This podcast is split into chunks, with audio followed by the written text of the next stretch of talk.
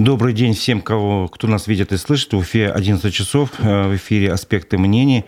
У микрофона Разиф Абдулин. У нас в гостях руководитель Центра социальных технологий «Ломая барьеры» Алина Хабирова. Здравствуйте. Добрый день. Напомню, что наша программа идет трансляция в Одноклассниках, ВКонтакте, в Ютубе, на канале «Аспекты Башкортостан». Ставьте там лайки, пишите вопросы, комментарии. Мы эти вопросы, комментарии нашему гостю постараемся задать по ходу эфира. Ну, для начала давайте познакомим нашу аудиторию с центром э, «Ломая барьеры». В этом году, если я правильно понимаю, ровно 10 лет, как у вас из одноименного проекта появился, был создан Центр социальных технологий. Какие барьеры вы ломаете и чего удалось добиться в этом году?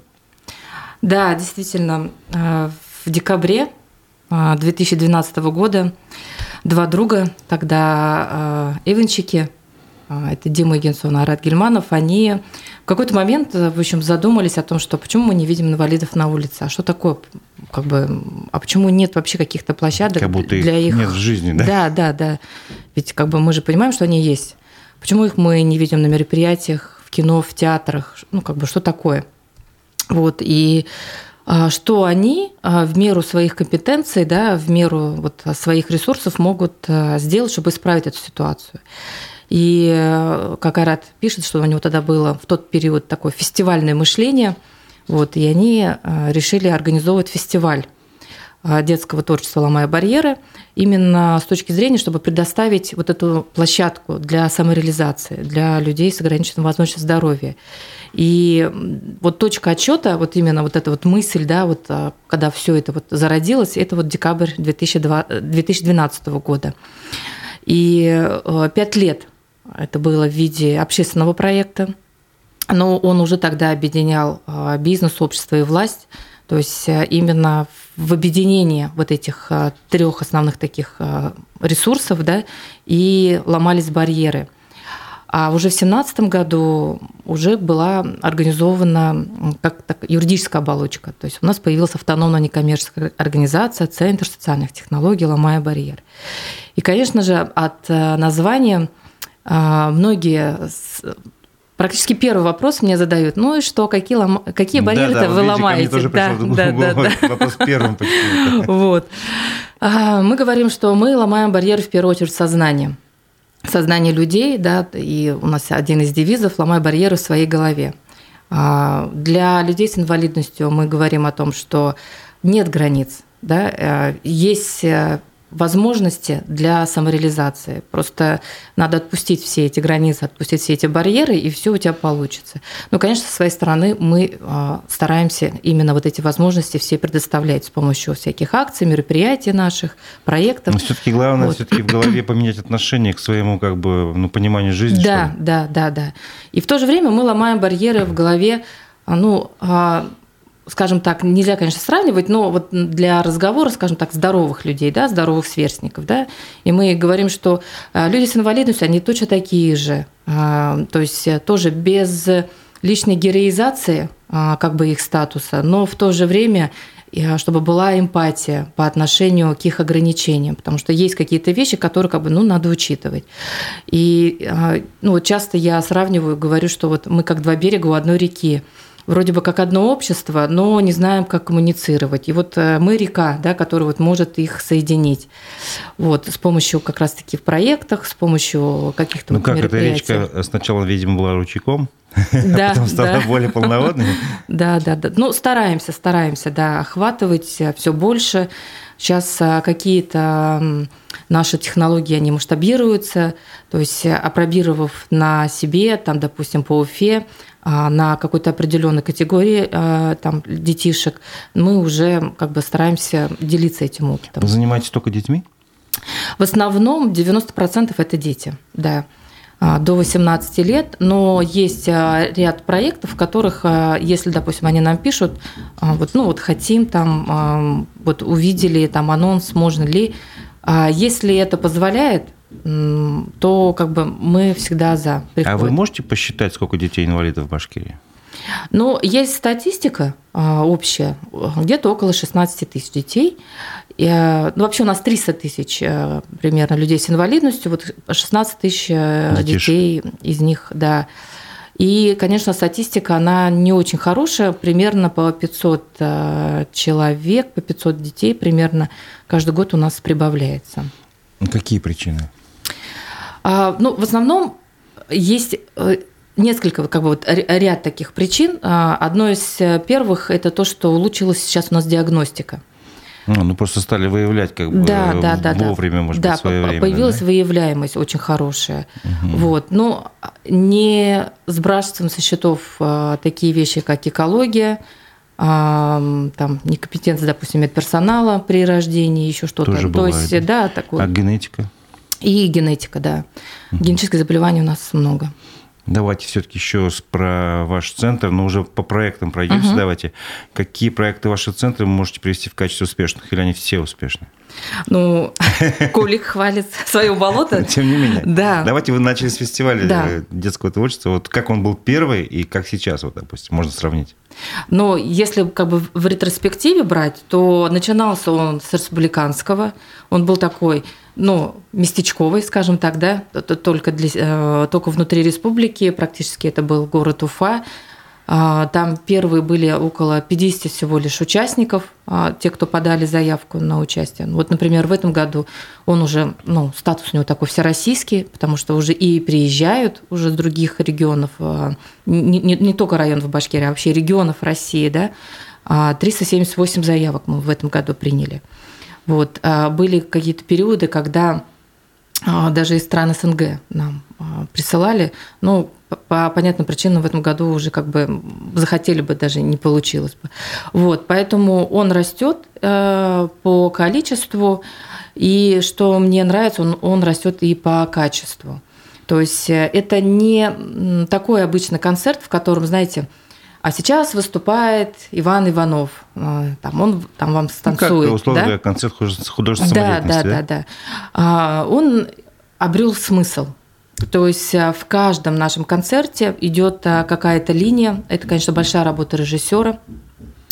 А, в котором а, обязательно, а, помимо вот этой красочной составляющей, да, помимо вот этого обогащения концерта, номера, творческого номера самого ребенка, идет какая-то смысловая всегда нагрузка. То есть, посмотрев этот концерт, любой как гость да, фестиваля, он для себя вынесет какую-то мысль, то есть, да, что там добро побеждает зло, да, о том, что там надо помогать э, там, ближним, надо э, там, заботиться о ближнем. То есть э, всегда идет еще такая хорошая, добрая, ненавязчивая а, смысловая нагрузка этого концерта. То есть обязательно где-то кто-то кому-то там что-то где-то помогает между... Ну, это все, конечно, режиссерские уловки, да, как бы. Но тем не менее. Но тем не менее, да. А эти концерты можно увидеть там широко, там, допустим, широкой публике недоступны или пока вот просто те, кто пришел на концерт? Есть э, записи на YouTube. У нас есть... А трансляция на э, телеканалах местных не ведется? Ведется, да, то есть э, потом где-то в январе, феврале ведется. Но вот в этом году у нас был ретроградный Меркурий, у нас этой записи нет, вот к сожалению. То есть каждый ретроградный Меркурий? Какая-то неувязка, что ли? Да, да. В общем, записи, ну, не получилась запись. То есть велась запись и нету записи. Интересно очень. Да. А во время пандемии, естественно, наверное, не было концерта? Да, единственный год, э, это 20 год, когда мы пропустили. То есть в этом году должен был быть как раз-таки юбилейный, 10 Сейчас 9 а, Да, сейчас 9 да. Ну, ничего страшного, как бы на следующий год будет. А что касается организации, вот именно и финансовой стороны вопроса, я понимаю, в э, первый концерт наверняка он какие-то, может быть, больше на собственные средства проводился, или я ошибаюсь там, а уже вот сейчас там, может быть, гранты какие-то привлекаются. Можете рассказать об этом? А, здесь все стабильно. То есть а, как начинался первый концерт, так и сейчас а, три соорганизатора. Это Министерство труда, Сейчас они Министерство семьи, труда и социальной защиты населения Республики Башкортостан. Это компания Ассоциация «Газпром» в Башкортостане – и это центр «Ломай барьеры». То есть это вот три таких организатора, которые изначально подхватили это, и как бы вот мы так и идем в этой связке. Угу. Проект «Уфа тактильная». Я вот знаю, есть такой э, мини-парк в парке Якутова, и когда в свое время рассказывал, когда он открывался, по-моему, даже с вами встречались, вы рассказывали о своей идее, что в каждом районе города Уфы должен появиться такой так, ну, мини-парк тактильный. Вот, возможно, не знаю, на республику. А как сейчас этот проект развивается? Развивается. Не такими темпами, как хотелось, но у нас появилась площадка в Октябрьском районе. Да, действительно, вот у нас 7 районов Уфы, и мы хотим, чтобы в каждом, как минимум в каждом районе Уфы появился. А, в идеале, конечно, чтобы еще в микрорайонах, да? Ну, да но, по крайней мере, идем к этому. То есть вот у нас на сегодняшний день две площадки есть. А, плюс две площадки – это парк нефтехимиков и а, в, в Инорсе. Там у нас уже есть договоренность, и, а, и в Демском парке. То есть уже на следующий год сразу же в трех э, местах, э, появится, в трех да? точках Башкирии появится. Да. И у нас еще останутся две э, площадки. Это вот Ленинский район и Аджинкиевский район. А парк Волна не задействован? Ну вот парк Волна это как раз-таки Ленинский район, угу. а я еще туда не выезжала. Понятно. То есть я вот сейчас хочу добить, скажем так, ну, закончить, да, вот э, с, с этими тремя. В Демском парке вот недавно же его открыли, вроде там уже все закончено или еще не, не до конца проведены какие-то работы, получается? А, у нас с ними была договоренность, что мы туда заходим после окончания всего строительства. Все понятно. То есть, да, мне очень хотелось туда влиться именно в процессе работы, но я уже поздно обратилась туда. Вот, там уже все было сконструировано, но э, глава Демского района мне разрешил, в общем, уже на основе действующей площадки, э, ну, как бы войти, да, так интегрироваться. И у нас там получилось, все они согласовали, Осталось только вот у нас даже в принципе уже и клумбы готовы, у нас уже и стены готовы. Осталось только чтобы снег растаял и все это, да. Просто там Давайте поясним надо. Э, аудитории, для чего нужны вот такие парки тактильные. Угу. То есть я так понимаю, что кто может был э, знает, что это такое, кто не был, не представляет, может даже. То есть такая стена, где можно все руками потрогать, пощупать, это всякие там звездочки, фигурки и прочее сделано. И есть в парке Кутова были там есть клумба, где можно тоже понюхать и, ну, видимо, потрогать цветы. Да. Есть дорожка, где можно ножками под, под, походить по ней. Ну, ничего не упустил? Нет, ничего не упустили. А, я действительно всегда говорю о том, что наряду со строительством, созданием этих а, парков у нас стоит вторая важная а, задача – это просвещение. Для чего они нужны? Это площадка, как мы говорим, для собственного оздоровления – да, то есть это такой метод самореабилитации, а, когда мы босиком пройдемся по дорожке, а она всегда с такими интересными рельефами, когда мы можем дотронуться до растений, а до них действительно можно дотронуться и даже нужно. То есть это специальные такие пряные растения, которые выдерживают большое количество прикосновений, а, специально так подобраны. И когда мы действительно дотрагиваемся до тактильной стены, а, визуально это просто какая-то стена, э, в которой выгравированы какие-то, э, скажем так, ну, разные а, фигуры, и многие как бы думают, для чего, на что, как. Но это действительно метод такой самореабилитации, тактильная терапия – это доказанный метод терапии. То есть э, за счет э, того, что мы раздражаем кончики пальцев рук, это идет развитие мелкой моторики. Мелкая моторика – это работа нашего головного мозга. И это активация речи. А, и главная мысль, которую хочу всегда донести, что эта площадка не только для людей с инвалидностью. Вот не только. Ну, смотрите, она мелкая вот... моторика, она ведь важна и в раннем возрасте, и, да. так можно сказать, в возрасте там, серебряном, 60 плюс и прочее. Да? Да, То есть да. людям, которые, ну, ну условно говоря, подвержены риску деменции, им развивать мелкую моторику, это просто ну, и, и им это нужно, да, да, да, это нужно, а особенно для людей, которые перенесли, допустим, инсульт. Угу. А они же, по идее, начинают заново жить. То есть они, почему им там заставляют их бусины собирать, да, там все это. это. И, в принципе, вот а, ребенок только а, начинает говорить, только вот вроде бы вот сейчас должен появиться, он обязательно должен в этом тактильном парке а, побыть. Мы посчитали по количеству тех движений, а, то, что ребенок, ну вот запустили его, да, вот там побегал, здесь потрогал, там, в общем, там что-то там понюхал. И 15 минут нахождения а, на этой площадке заменяет два платных занятия в реабилитационных центре. Вот, а мы это делаем под открытым абсолютно небом. Бесплатно, и абсолютно бесплатно, да. Тут самое главное просто осознавать, понимать, в чем эта польза, и позволять ребенку там делать, что хочешь. А почему вы говорите, что проект развивается не так быстро, как хотелось бы? В чем трудность? А, была пандемия, и были а, заморожены все стройки в, в какой-то вот период. А потом был долгий процесс а, смены команды в, нашем, в нашей администрации города. А, когда... По-моему, даже не один раз. Э, да, и не один раз, и это очень плохо сказывается на нас, на активистах, потому что ты приходишь, вроде бы у тебя были договоренности. Да, нет преемственности вот да, такой некой, и, да? Да, и тебе говорят, блин, я сам не знаю еще, я тут буду, не буду, поэтому я тут вообще твоим вопросом заниматься не буду. В общем, ну вот, и приходилось как бы, ну ладно, окей, Давайте будем письменно общаться. А с нынешней администрацией города у вас уже найден контакт, взаимодействие Пока, налажено? Да, есть, да? Да, да, да. Хорошо.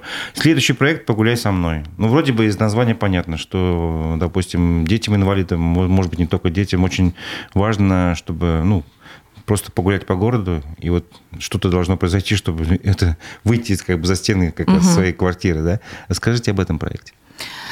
А, его главная мысль а, в том, что любой человек неравнодушный может пригласить ребенка с инвалидностью. А, это вот проект в первую очередь для тех людей, у которых вообще не было опыта общения с людьми с инвалидностью. Это вот такое, знаете, такое первое входное знакомство. А, очень часто а, к нам приходят люди, которые вот э, хотят помочь, но не знают как.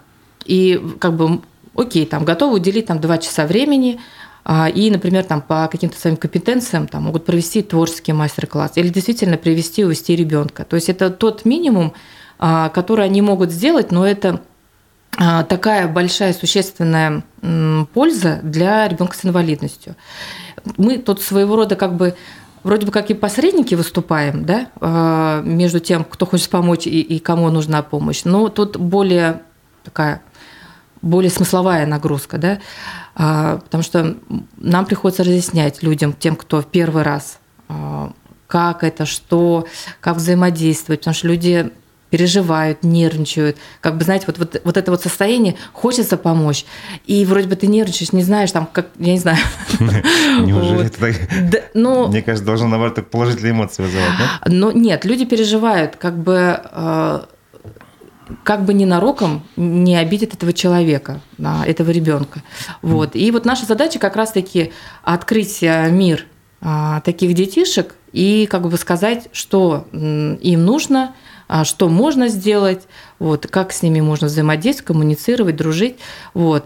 И мысль как бы вот действительно простая. Любой человек может пригласить ребенка с инвалидностью. Вот, и этот проект, э, если вот опять-таки брать в ретроспективе, да, как он развивается, он же начинался у нас в Уфе, и э, родители часто... Э, он был очень медийный, потому что в тот период, такой, знаете, очень много блогеров принимало участие в, в этом проекте, и он так хорошо так разросся в медийном плане. И информация о этих прогулках, она дошла как бы до деревень. И мне стали писать там мамочки, которые там живут в каком-то деревне, где они говорили, что у нас там кроме э, конторы нашей, э, как бы там даже клуба нет там, и в общем, куда вот моего ребенка э, отвезти, к вам в Уфу мы приехать не можем, может быть, вы к нам приедете. И э, так родилась школа кураторов социальной акции «Погуляй со мной». Э, благодаря вот, вот этой технологии мы провели уже три э, этой школы, и сейчас у нас есть 17 обученных кураторов, которые в 17 городах а, и районах Уфы, ой, Башкирии, Башкирия. Да, проводят эти акции. То есть э, они также это делают безвозмездно, но что классно, то что дети из дальних районов, они задействованы в этом. Понятно, что из этих 17 есть э, актив, который делает это постоянно, там где-то человек 7. 10 это такие полуспящие, но где-то что-то там, но все равно проводят. Вот. Но как бы я считаю, что это очень хорошее. Угу. Такая, э, так, ну, так, такое движение. Умею жить. Вот по, по названию проекта пока непонятно, о чем это. Умею жить. Эм, основная мысль э, в том, что, э, вернее, как, начну с того, что к нам, когда приходят родители, э, они говорят, что будет с моим ребенком, когда меня не станет. Mm. Да, потому Это очень что пока родитель жив, он этого ребенка максимально берегает. Холит, лелеет, да? Да, там он как бы ему на подхвате, но всякое может быть. А, мама не станет, ребенок не самостоятельный, а, там, не, не трудоустроенный, да, допустим, если это уже постарше, что, делать? И вот исходя из этого нам пришла а, такая вот мысль о том, что надо как-то нам объединить усилия специалистов, самих родителей в том, чтобы сделать, сделать так, чтобы ребенок стал чуть-чуть самостоятельным. А, понятно, что есть категории детей, которые ну, никогда не станут самостоятельными, но что мы можем сделать э, сами, да, как бы, какой вклад мы можем внести? Мы можем сделать так, чтобы у них появились какие-то навыки. Навыки бытовые, а, навыки трудовые. По крайней мере, чтобы этот ребенок э, ну, не растерялся, а знал, что он это умеет, это знает, а, там, вот начиная от простого там зубы почистить, да, заканчивая, а, например, там поработать в гончарке. А отправить письмо электронное там через госуслуги, там что-нибудь такое сделать. А, Тоже, да, или нет? Такого нет. В основном пока вот такие бытовые, трудовые. То, что легко запоминается. Эм, понимаете, есть вот категория детей, которых надо учить всю жизнь.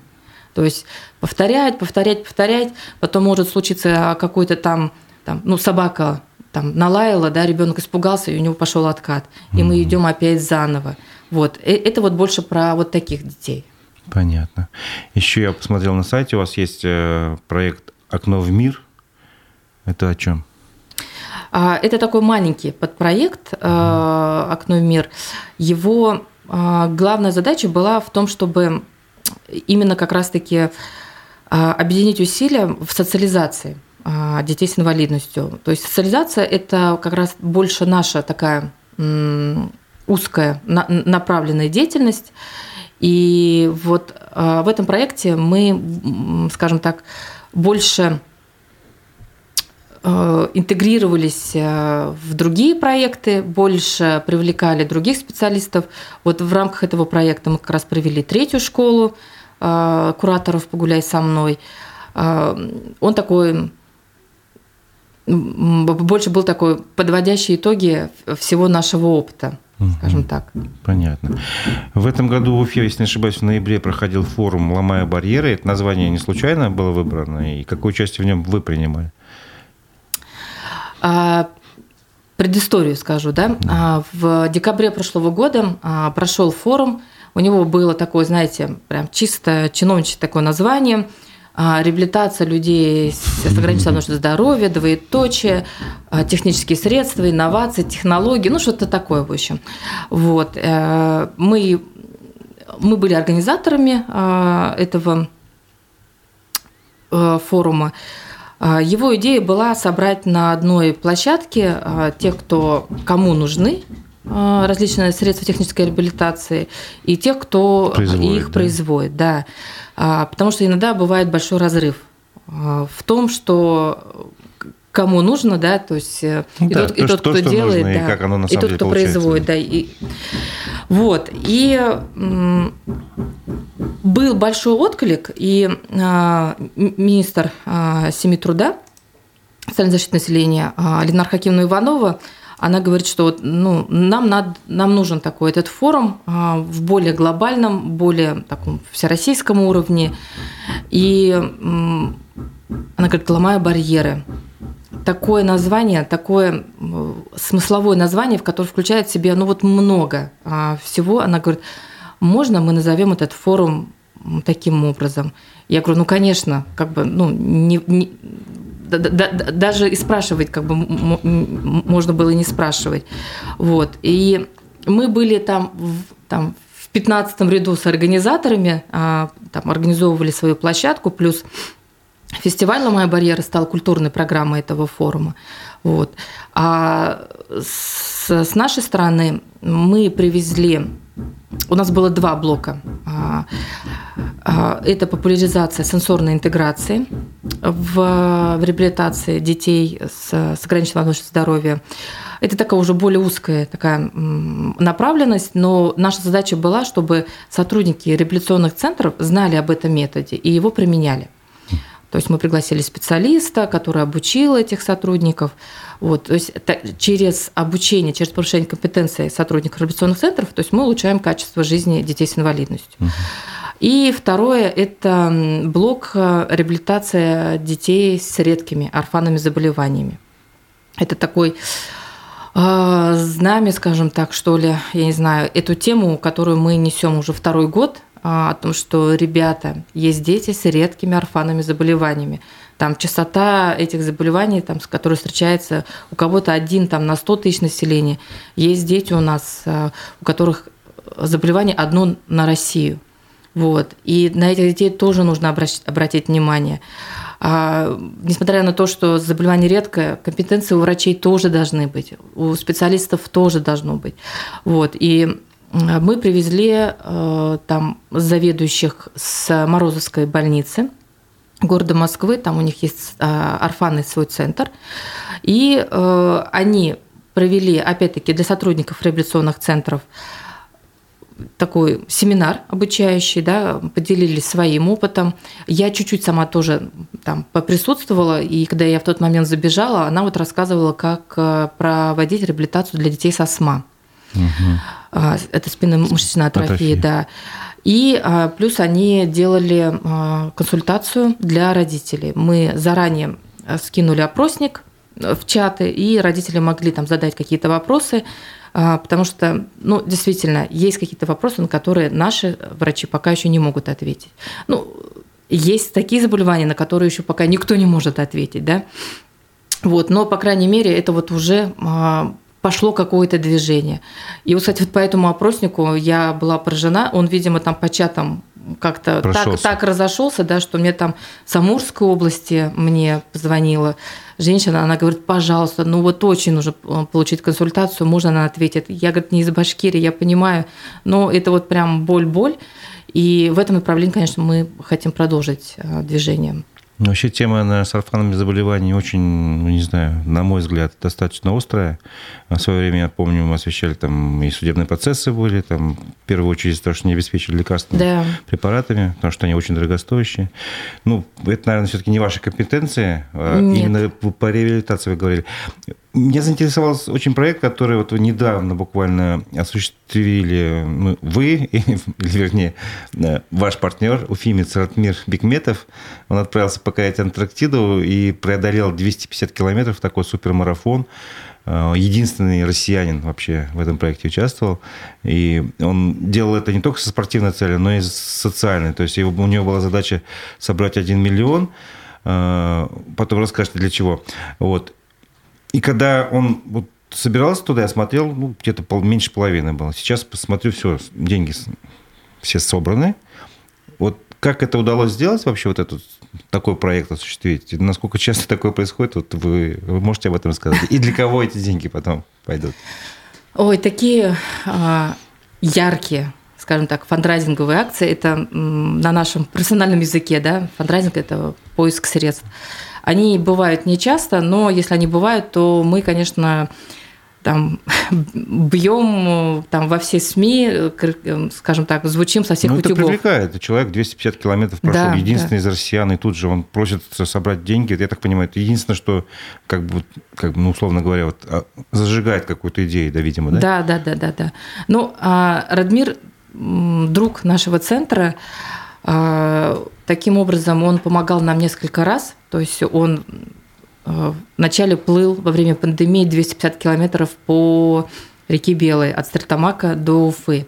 И благодаря вот его спортивному поступку а, тогда мы впервые а, доказали, ну, можно сказать, даже доказали, показали о том, что реабилитация для детей бабочек, для детей с ихтиозом, это дети рыбки, возможно. То есть мы ее провели, и сейчас, кстати, мы уже пять смен уже провели. А, это вот благодаря вот как раз-таки его помощи. А, потом а, он там взбирался на Килиманджаро и тоже пользуясь как бы случаем, да, как бы всегда привлекает внимание именно детям, проблемам детей с ограниченным здоровьем. А к Антарктиде он готовился несколько лет на самом деле. Это его была мечта с 2018 года. Тек шел к этому целенаправленно. Для того, чтобы попасть в эту Антарктиду, вот называется почему этот забег «Последняя пустыня», потому что это, это завершающий из серии ультрамарафонов. Да. А, и до него а, допускаются не только люди там, а, с хорошей спортивной подготовкой, да, то есть не только те, которые дошли до, прошли несколько этапов, но как бы и ну, достойные. И всего лишь 43 человека в итоге у них там приняло участие. 6 этапов было, 7 дней они там были. Сумма не маленькая. Было очень нервно в начале относительно того, вообще выпустят его из России или нет. А, ну, то есть полгода была подготовка. А, ну, естественно, мы об этом молчали. А, ну да, что... вот никто не слышал, да, что какие сложности были. Потому что было непонятно вот и в этой ситуации, как бы, что вообще, что будет э, на следующий день. Но, в общем, все получилось. И когда он еще, еще там был, а, я ему написала, я говорю, нету никакой дискриминации по отношению, ну, как бы то, что вот вы из России. Он сказал, что нет абсолютно, и даже наоборот его поддерживали. А, стучалась я во все двери относительно того, чтобы опубликовали СМИ относительно этого спортивного поступка. А, часть отказали, часть э, не взяли, ну, часть взяли, как бы это нормально, как бы. А чем аргументируешь, типа это реклама, что ли? Неужели этим? Ну, а, какие-то сказали, что это не олимпийский вид спорта, нам не интересно. Ну, то есть это, это частная какая-то история. В общем, а, многие сказали, что ну вот если бы не сбор, то мы бы опубликовали. То есть у меня самая главная задача, вот например... Как раз наоборот, мне кажется, благородная да, да, цель да. помочь собрать вот. деньги. Ну, таких было мало, скажем так, они всегда были, есть и будут, как бы я к этому отношусь нормально. Вот, э, ну, Такие, скажем, суровые скептики. Да, да, да. Вот. Но многие, конечно, кто поддержали. И этот сбор, по большей части, это поддержали его друзья, его знакомые, близкие, коллеги. Вот, конечно, тут э, ну, это, да, это, это его заслуга. Роль личности в истории никто не отрицает. Да. И мне понравилось, как э, э, Олег Чагадаев написал про него, что говорит, вот у меня есть друг, который вот там постоянно там покоряет какие-нибудь вершины, и единственный то есть вы об этом мало знаете, но единственная цель, из-за которой он иногда появляется в публичном поле, это вот благородная цель. Да, действительно так. Но мне, например, приятно там Валуев про него написал, там, ну, то есть, естественно, я это просила, там, там Люмин написал, Рамиль Бадамша написал, то есть я вот просила некоторых людей, которые они опубликовали. Угу. Это, конечно, все помогает. На какие цели деньги идут? А, если до этого а, у нас все были наши акции именно на проекты, а, в этот раз, так как сумма большая, и хотелось эм, сделать, знаете, как а, такой предновогодний подарок для большого количества детей. Mm. Благодаря его помощи мы окажем свыше 50 детям сразу же помощь. То есть по блокам кому-то нужно сдать генетические анализы, они дорогие. А кому-то нужно какие-то вещи, то, что заниматься дома спортом. То есть он не может а, посещать, это там всякие шведские стенки мы приобрели, какие-то балансиры, велотренажеры, это как бы именно в домашних условиях. А кому-то нужна э, оплата специалистов. У нас уже прошли логопедические всякие интенсивы и еще будут. А сейчас проходят индивидуальные занятия с психологом. То есть это вот а, такие основные блоки, это то, ну, как бы те нужды, которые нужно детям для их развития, для улучшения качества их жизни.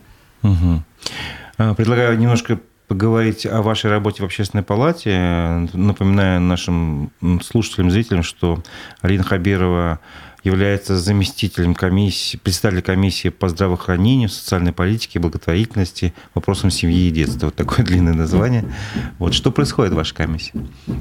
Ну, мы работаем а, с какими-то обращениями да, то есть в первую очередь э, к нам обращаются, там э, нужна помощь, там где-то что-то разъяснить. Бывают какие-то моменты, такие полуконфликтные, приходится там разруливать, да. Плюс э, со своей стороны мы инициируем какие-то проекты, какие-то информационные кампании, да, то есть для того, чтобы где-то мы проводим мониторинги, проверяем.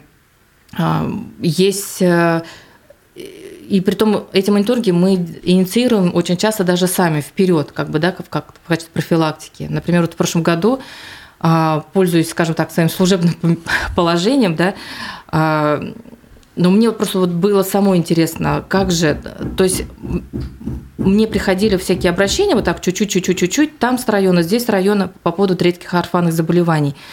А полноты картины не было. И у нас, в принципе, до сих пор нет регистра а, детей с редкими орфанными заболеваниями, то есть мы не можем понять, сколько их вообще на самом деле. И вот мне как бы хотелось понять э, вообще ну, примерно хотя бы какую-то картину вообще, что вообще происходит.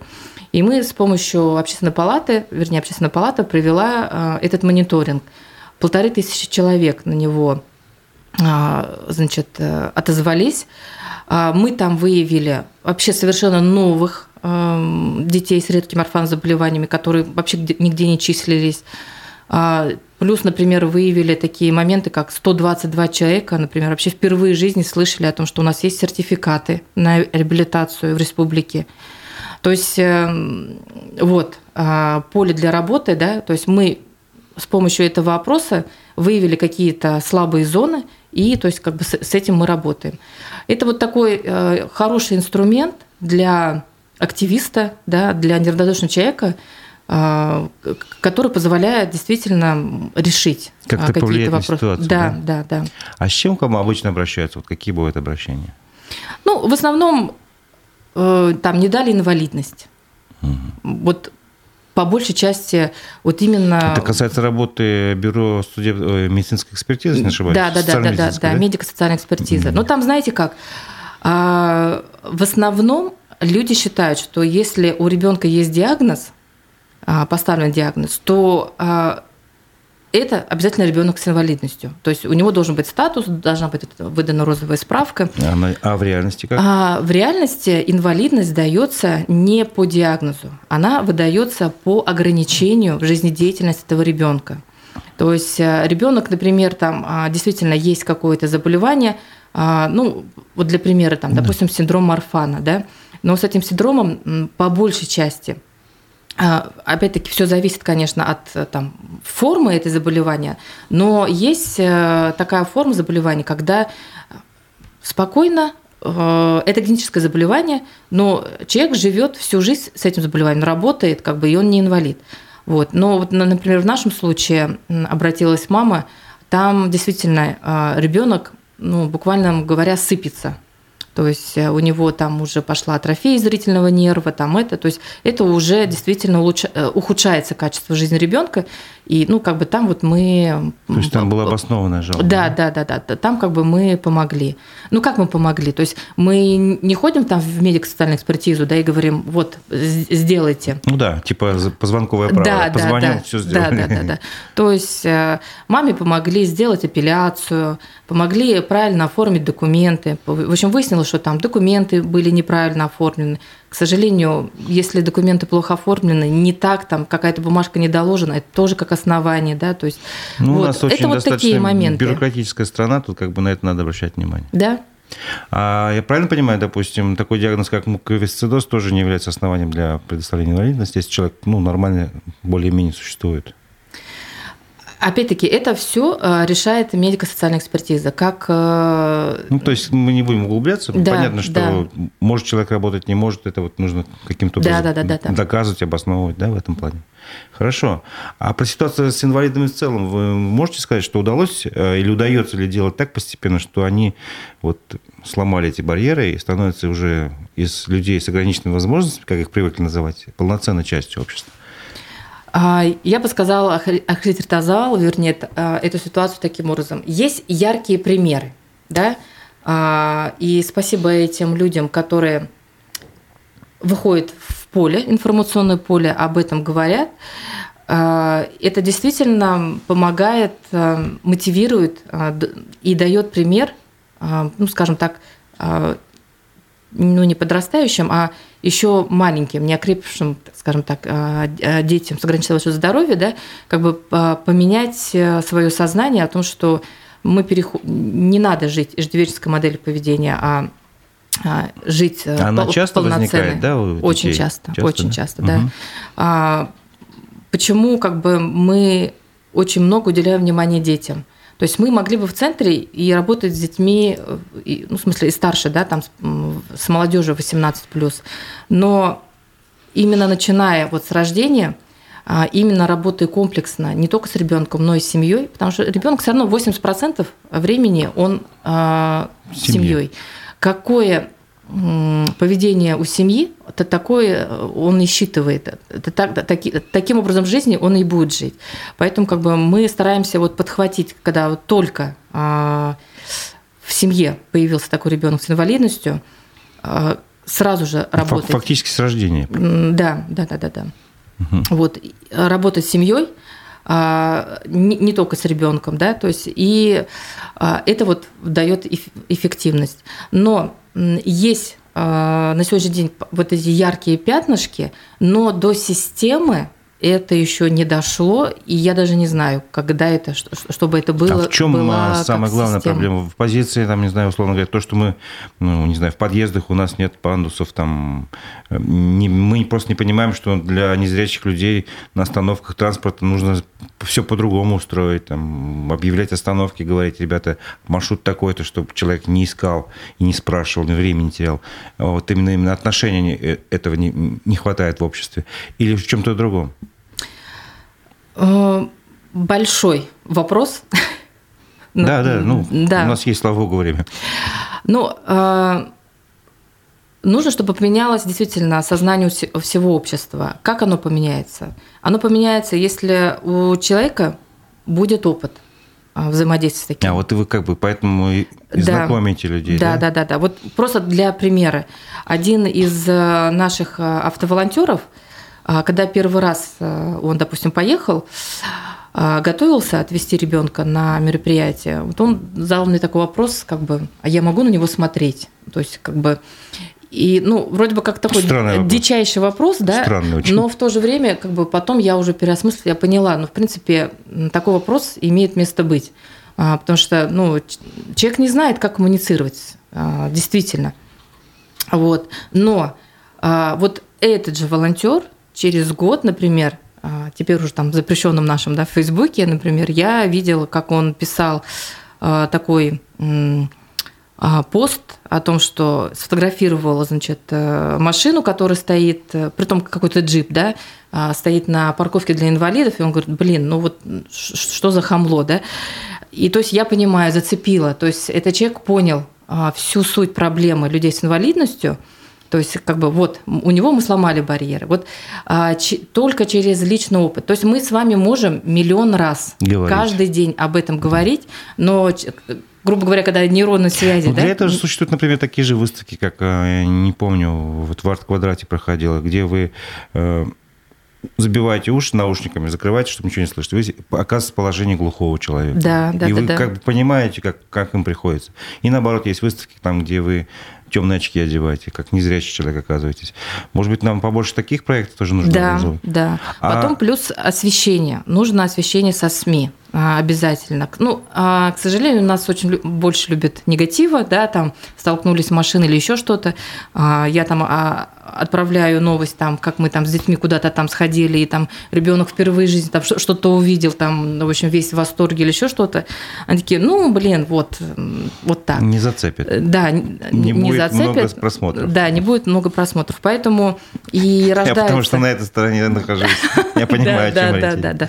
Вот. А это все, понимаете, все это в комплексе а, меняет а, наше общество. А вам не кажется, что стоит э, ну, поэкспериментировать и повлиять на те группы населения, от которых зависит в том числе освещение и решение вопросов э, вот именно э, социальных, да, ну, как я представляю, это, допустим, пресса и власть придержащие чиновники. Почему бы для них конкретно не сделать проекты «Погуляй со мной», там, еще что-то, чтобы они сами оказались вот в этой шкуре?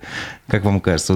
Просто э, когда один раз чиновник сядет в кресло инвалида-колясочника и попробует проделать хотя бы 300 метров пути, которые ему приходится преодолевать каждый день, он, наверное, поймет на своей шкуре, что это такое, нет? Да, хорошая идея. Мы, кстати, в самом начале, э, самый первый, по-моему, фестиваль э, так делали, но так делали с блогерами. Надо тоже как-то с чиновниками Мне тоже кажется, так подделать. Это же, да. ну, вот раз здесь есть некие барьеры, давайте их сломаем. Давайте на самом деле друг другу сделаем шаг навстречу. Но первый шаг, наверное, должны сделать все-таки вот эти люди, от которых что-то зависит. Чтобы потом давайте, не говорили, не будет мало просмотров. Что... А давайте вы сами проходите или там или с повязкой, как вот э, Булат Сафин ну, проверял угу. доступность дороги там в каком-то школе, насколько там можно пройти. Он, он сам не зрячий, он ему как угу. бы это... А пусть теперь зрячий человек также сделать пройдет. Интересный да, момент. Надо, надо Возьмете сделать. на вооружение? Возьмем, да. Хорошо, прекрасно. Если будет результатом нашей программы хотя бы какой-то некий такой практический выплеск, я считаю, было бы здорово. Хорошо. Хорошо. А, как вы считаете, вот программа «Доступная среда», о которой говорится, она не слишком масштабная? То есть вот я помню э, глава Башки Ради Хабиров, когда он этой темы касался на одном из совещаний, он говорит, конечно, столько-то подъездов обустроить это очень мало. Там. Ну, речь тогда шла про пандусы конкретно. Ну, смотрите, а, программа «Доступная среда», а, вот наша республиканская, да, от федеральной программы, а, она предусматривает, допустим, даже те же самые пандусы только для социальных объектов. То есть э, вот то, что с чем я вот сама вот недавно Ну, самая главная проблема же жилые дома. Да, это жилые дома. И э, я сейчас как раз вот столкнулась, ко мне обратилась одна семья, а, проблемный дом, а, в общем, дом не сдан, но уже там живут. И, естественно, управляющая компания там никак этот пандус не делает, семья уже сломала уже одну коляску, и, в общем, а, Тут выходом для нас э, то, что мы сами просто нашли средства, и вот сейчас я жду весны, когда там потому что бетонировать надо. Mm-hmm. Вот. И я сейчас как раз углубляюсь в эту тематику, но по информации, которая у меня есть на следующий день, а за этот год в Уфе у нас, например, не сделан ни один пандус. Про жилые дома говорите? Про жилые дома, да. То есть это очень, конечно, печально. Вот, и я сейчас вот в эту тему углубляюсь, как бы и э, хочу уточнить, где что как. Но это никак не касается республиканской программы. Mm. Доступная среда. Это касается нашей программы там капремонта. Там, короче, вот в этой части. А как бы, казалось бы, доступная среда, сама вот программа, то, что вы спрашиваете, масштабная, да нет, не хватает. А, ну, ну и что вот социальные объекты, там вот ну, к какому-то там 24 году там 8-6 что ли там процентов социальных объектов должно быть э, а, там, обустроено. Как, да, обустроено, обустроено как минимум там пандусы. Но это ведь все должно еще и обслуживать, этим должны уметь пользоваться. Нет кнопки там или еще что-то.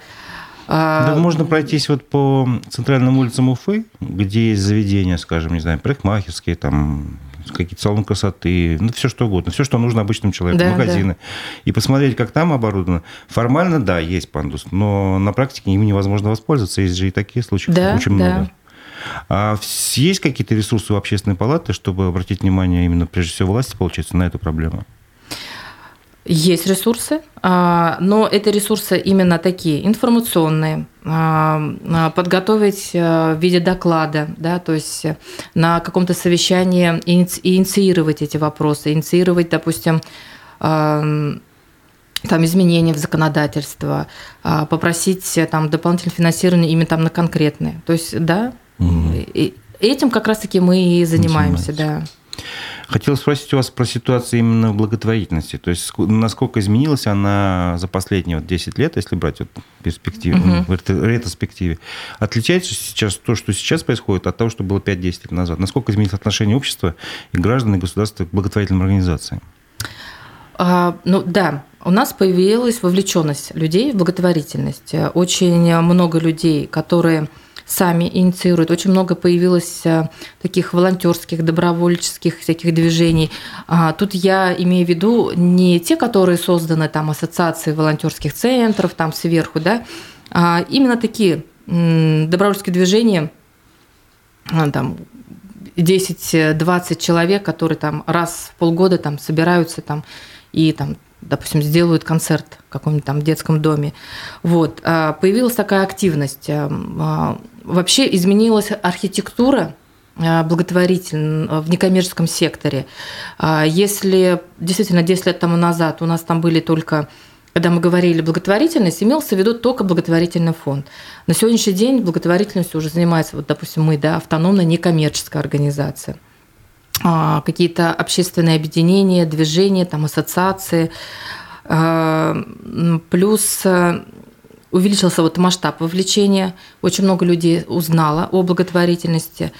И с этим, конечно, есть проблемы как э, в любой, э, как в любом секторе, там э, появились у нас такие лжеблаготворители, которые, используя, ну, мимикрируя под благотворительный фонд, например, там собирают вплоть до умерших детей, да. То есть, смотрите, я правильно понимаю, стало больше людей, которые готовы отдавать деньги да. своей на благотворительность, и этим воспользуются, пользуются, вернее, другие, да, ну, да. скажем так, мошенники, которые ну, используют эти добрые чувства да. людей. Рынок вырос.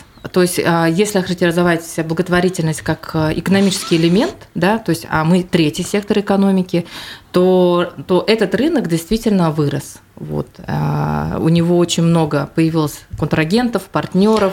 Простой вопрос тогда, как э, простому человеку отличить там, цивилизованную благотворительную организацию да. вот таких вот псевдо? Есть э, некие такие срезы, да, мы это называем принципы прозрачной благотворительности. Если человек э, буквально вот ответит на пару вопросов, посмотрит, допустим, сайт. На сайте есть актуальные контакты. На сайте есть новости последние размещены. На сайте есть отчет об организации, о деятельности за прошедший год, в котором четко видно, да, кто, кто они, что они, кому они помогли. Вот столько денег пришло, столько денег мы потратили. Потратили там на то-то, туда-то, туда-то. Вот. А, забили просто в интернете название этой организации и, и, и что там вышло.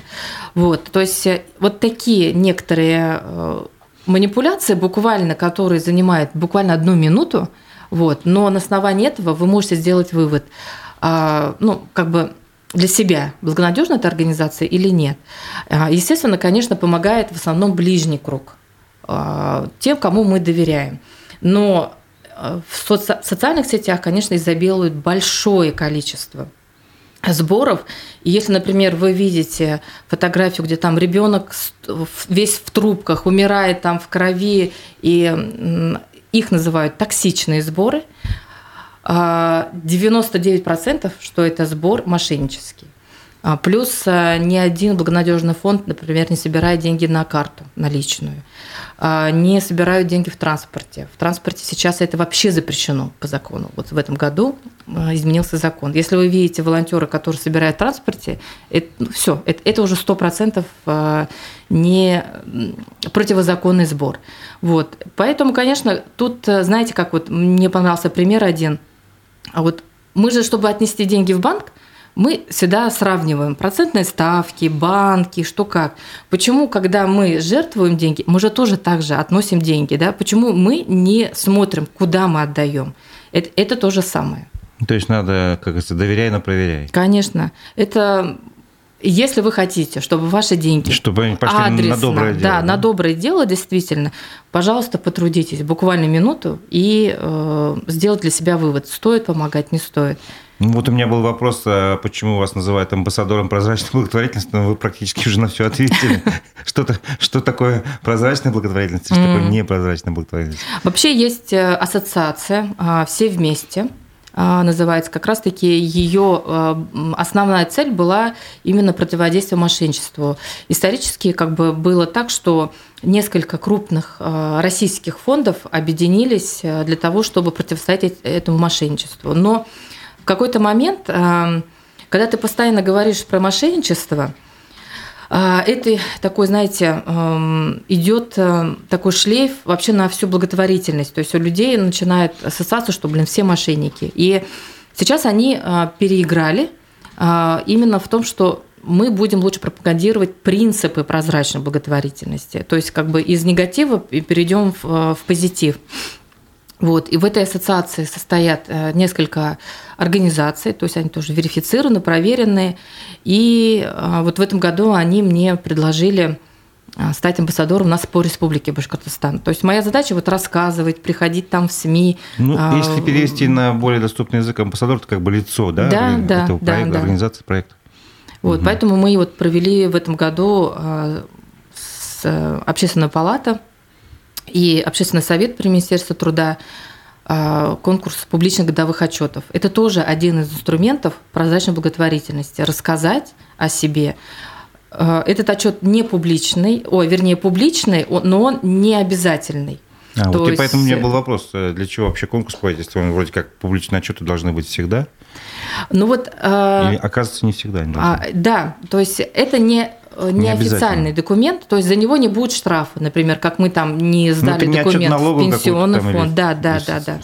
Но это вот одно из тех мерил, как раз-таки для всех нас. Это э, и для нас, для некоммерческого сектора, как бы мы тоже так присматриваемся, да, и для людей, э, кто хочет там пожертвовать, да, то, то есть посмотреть, ну, для людей, которые хотят помочь этому вообще фонду.